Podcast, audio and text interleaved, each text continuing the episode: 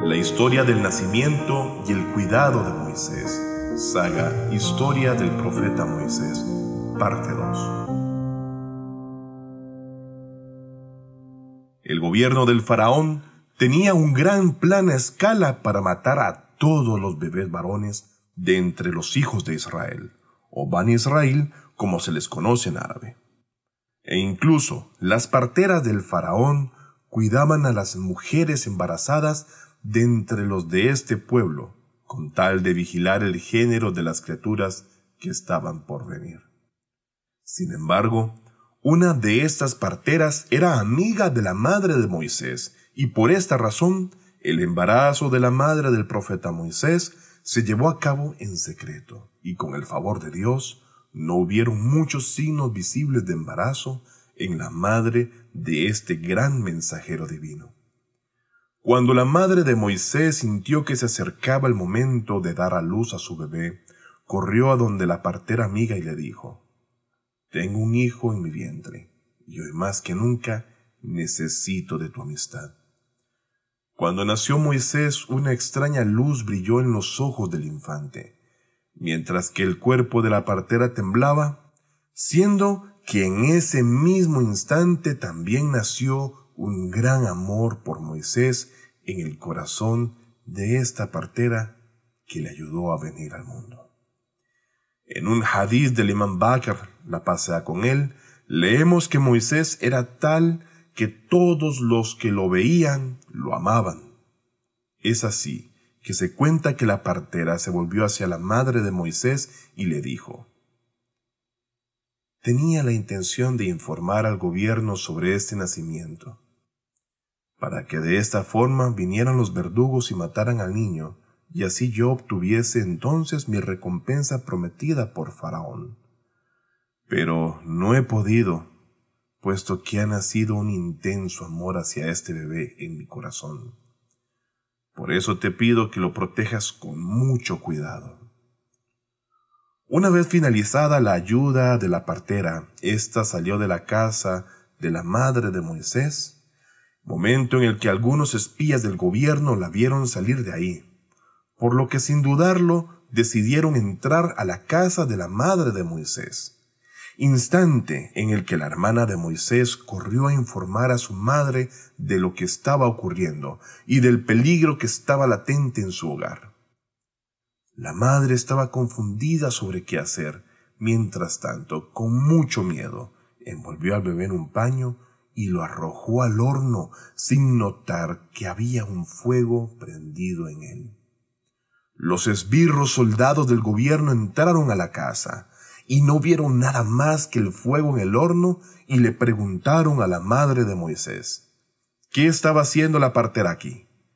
Es mi amiga y vino aquí para visitarme, contestó rápidamente la madre de Moisés. Ante esta respuesta, los oficiales se sintieron decepcionados y abandonaron la casa sin lograr su bajo y cruel objetivo. Al instante en el que se marcharon estos déspotas mensajeros de la muerte y de que el miedo y la ansiedad desapareciesen, la madre de Moisés preguntó a su hija sobre el paradero del bebé, a lo que la niña respondió, No lo sé. En ese momento el llanto del bebé se elevó desde el interior del horno, corriendo velozmente la madre hacia él, y vio que Dios había enfriado el fuego para Moisés, del mismo modo en que el fuego de Nimrod fuera fresco y saludable para Abraham. Así que la madre sacó a su bebé del horno en perfecto estado de salud. Pero ya con solo el llanto del infante, Moisés, el peligro acechó nuevamente a la casa, siendo suficiente esto para que los soldados esbirros del faraón se alertaran. En ese momento, y ante el asedio de la muerte segura, una inspiración divina iluminó el corazón de la madre. Una inspiración que aparentemente la invitaba a un trabajo peligroso, pero con la cual ella sentía mucha tranquilidad. Dice Dios en el Sagrado Corán, capítulo 28, versículo 7. أعوذ بالله من الشيطان الرجيم. بسم الله الرحمن الرحيم. وأوحينا إلى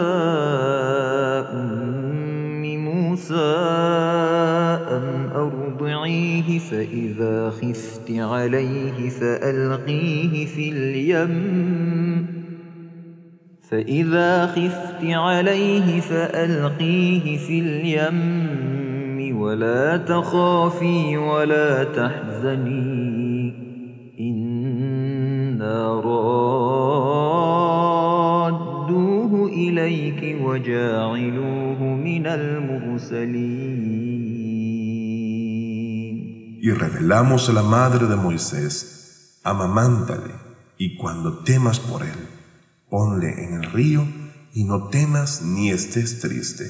En verdad, nosotros te lo devolveremos y le haremos uno de los mensajeros. Gracias a Dios, esta madre devota pudo amamantar a Moisés en secreto durante tres meses, tiempo en el cual Moisés nunca lloró y no mostró ningún acto que alertara a los espías de nuevo. La madre de Moisés, según el mandato de Dios y la inspiración divina, suponía que arrojaría al niño al río Nilo, cuando el miedo le poseyera sin posibilidad de ser apaciguado. Finalmente, un día tomó la decisión, ya que temía que los soldados del faraón se enteraran del niño. Para cumplir con la orden de Dios, ella se acercó en secreto a un carpintero egipcio y le pidió una caja. Pero el carpintero mismo, ¿quién era? Del de los del grupo de Faraón, le preguntó, ¿Para qué quieres la caja? La madre de Moisés, quien era una mujer honesta, dijo, Soy de los hijos de Israel y tengo un bebé a quien quiero esconder en dicha caja. Cuando el carpintero egipcio escuchó esto, decidió transmitir la noticia a los verdugos apresurándose a donde ellos. Pero su corazón estaba tan abrumado por el miedo que su lengua enmudeció por completo. A pesar de querer dar la noticia a través de gestos, los soldados lo único que percibían eran movimientos tontos que tomaron como burla hacia ellos y por lo que enojados y ofendidos por este comportamiento errático, le golpearon y echaron a patadas del lugar. Cuando el carpintero se recuperó, volvió a acudir a los verdugos para denunciar a la madre de Moisés. Todo esto por codicia. Pero tal como la primera vez, tartamudeó y no pudo hablar, repitiéndose así esto tres veces. El carpintero se dio cuenta de que había un secreto divino en esta historia, por lo que hizo la caja y se la entregó a la madre de Moisés sin más remedio. Temprano en la mañana, cuando los egipcios se encontraban durmiendo y el cielo estaba ligeramente despejado, la madre de Moisés llevó a su bebé al lado del Nilo y lo amamantó por última vez. Luego lo colocó en una caja especial que podía moverse sobre el agua como un pequeño barco, y arrojó a las aguas de ese acaudalado río confiando en Dios por la promesa dada y con el corazón en la mano, despidiéndose de su hijo amado. Las grandes olas del Nilo sacaron rápidamente la caja de la orilla. La madre que estaba viendo cómo su bebé se alejaba sintió por un momento que su corazón se separaba de ella y se movía sobre las olas, al igual que la caja que contenía su retoño. Si Dios no hubiese calmado su corazón, con total seguridad la madre de Moisés hubiese rasgado los cielos con gran dolor y llanto, y todos habrían sido informados de lo que estaba ocurriendo. Pero ella, quien era una mujer creyente, recordó la inspiración divina que Dios le había dado. ولا تخافي ولا تحزني إنا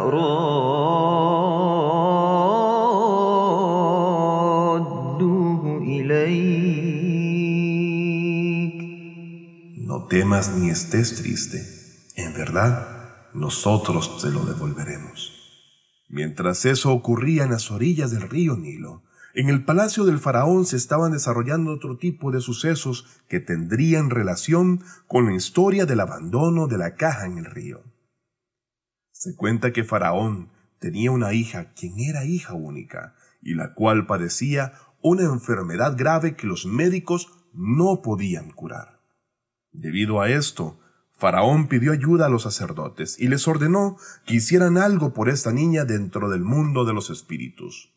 Ellos dijeron, Oh Faraón, nosotros anticipamos que una persona vendrá a este palacio desde estas aguas, y si frotas con su saliva el cuerpo de tu hija, ella se pondrá bien y se recuperará por completo.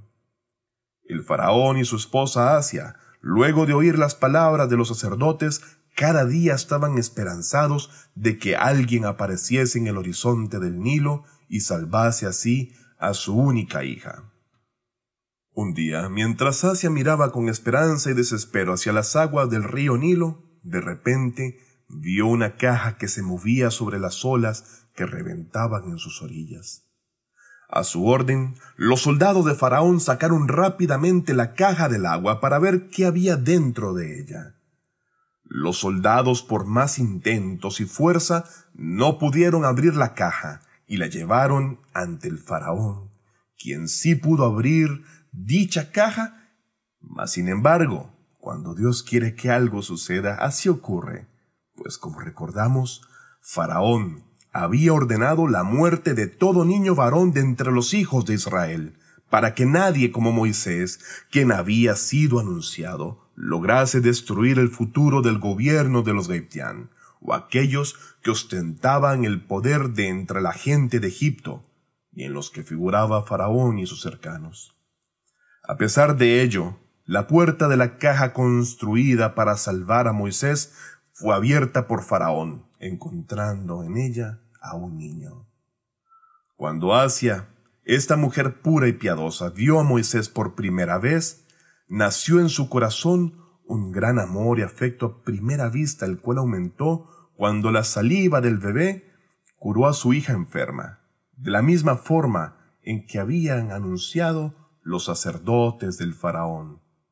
Respecto a esto dice el Corán en el capítulo 28, versículo 8.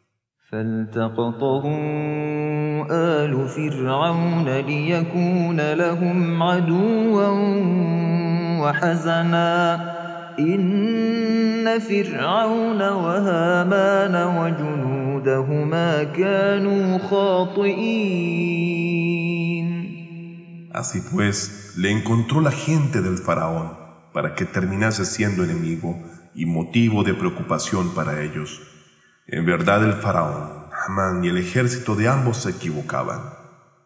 Obviamente los faraones no sacaron al bebé de las olas del mar para magnificar a su enemigo, y hasta que vieron que el bebé era un niño, decidieron matarlo.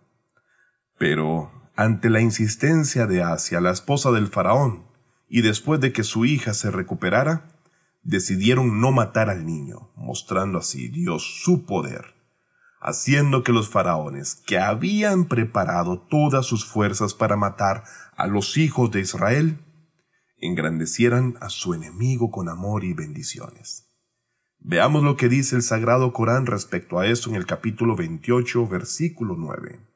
وقالت امرأة فرعون قرة عين لي ولك لا تقتلوه عسى أن ينفعنا أو نتخذه ولدا وهم لا يشعرون Y la mujer del faraón dijo, será un motivo de alegría para mí y para ti. No le matéis. Puede que nos sea útil o que lo adoptemos como hijo. Pero ellos no eran conscientes.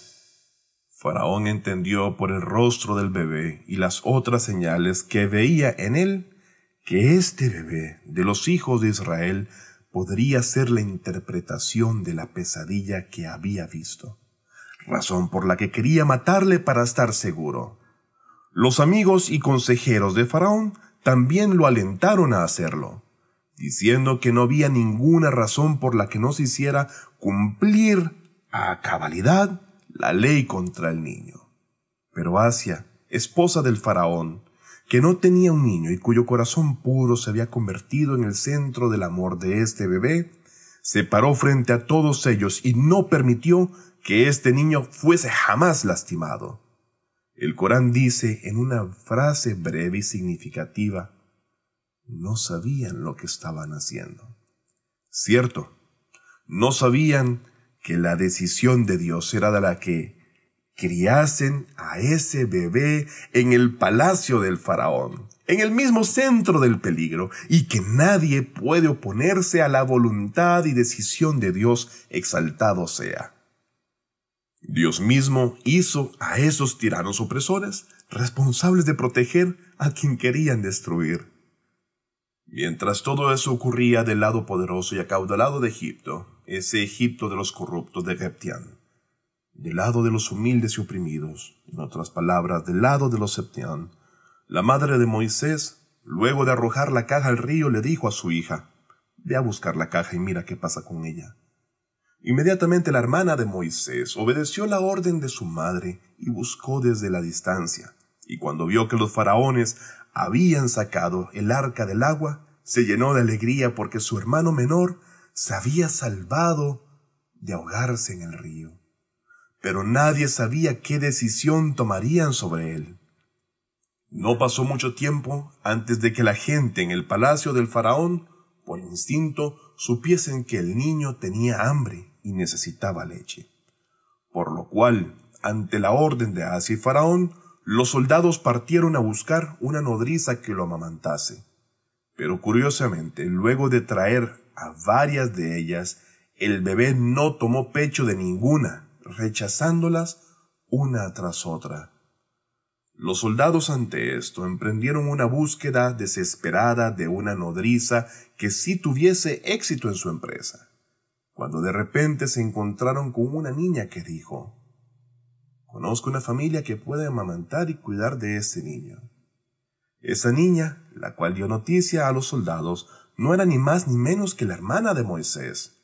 Es así que rápidamente los agentes de Faraón, quienes no conocían a la madre de Moisés, se apresuraron en ir a la casa de esa familia que la niña anunciaba y al llegar de inmediato condujeron directo al palacio de Faraón a la mujer de esa casa, quien era la madre de Moisés, con tal de que rápidamente aplacara el hambre y la sed del niño. Una vez estando en el palacio, le ordenaron que diera pecho al menor, ya que éste había rechazado a toda mujer que intentó hacerlo anteriormente, y fue en ese instante que el bebé tomó su pecho con entusiasmo, y se alimentó con la leche de quien fuese su verdadera madre. Todos estaban felices y le felicitaron a la madre de Moisés por haber tenido éxito en amamantar al pequeño. Y a partir de ese momento, la madre de Moisés se hizo responsable de cuidar y alimentar a Moisés. De esta manera, Dios cumplió su promesa a la madre de Moisés tal como está escrito en el Sagrado Corán, capítulo 28, versículo 13, cuando dice, فرددناه إلى أمه كي تقر عينها ولا تحزن ولتعلم أن وعد الله حق ولكن أكثرهم لا يعلمون.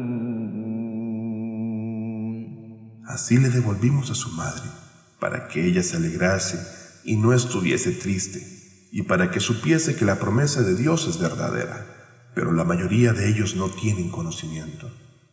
Según algunos historiadores, la separación entre Moisés y su madre no duró más de tres días.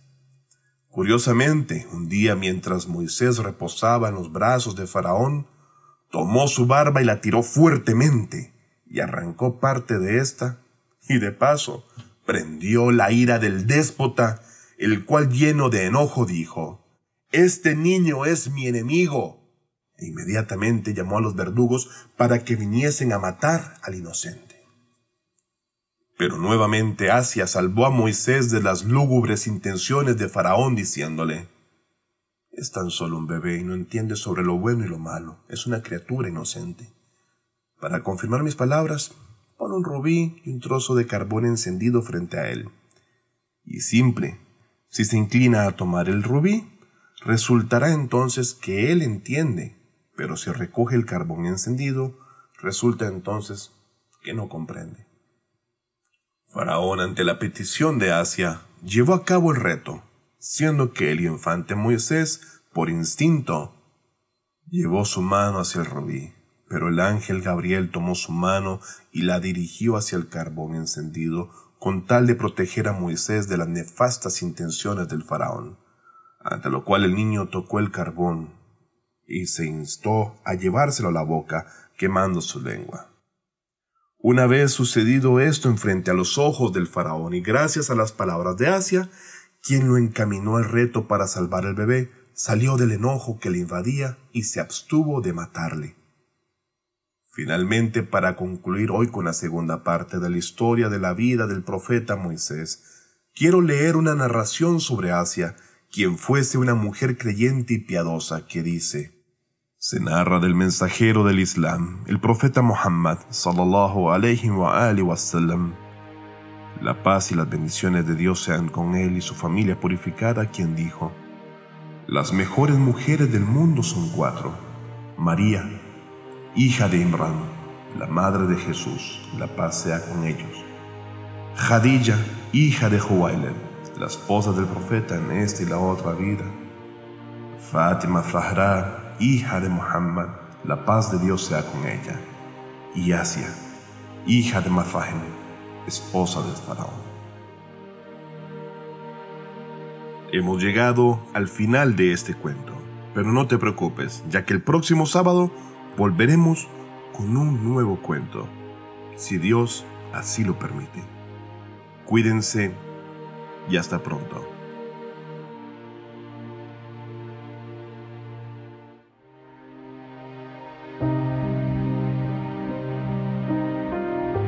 Fátima TV, saberes que iluminan el alma. Síguenos en youtube.com slash Fátima o en nuestro sitio web fatimatv.es.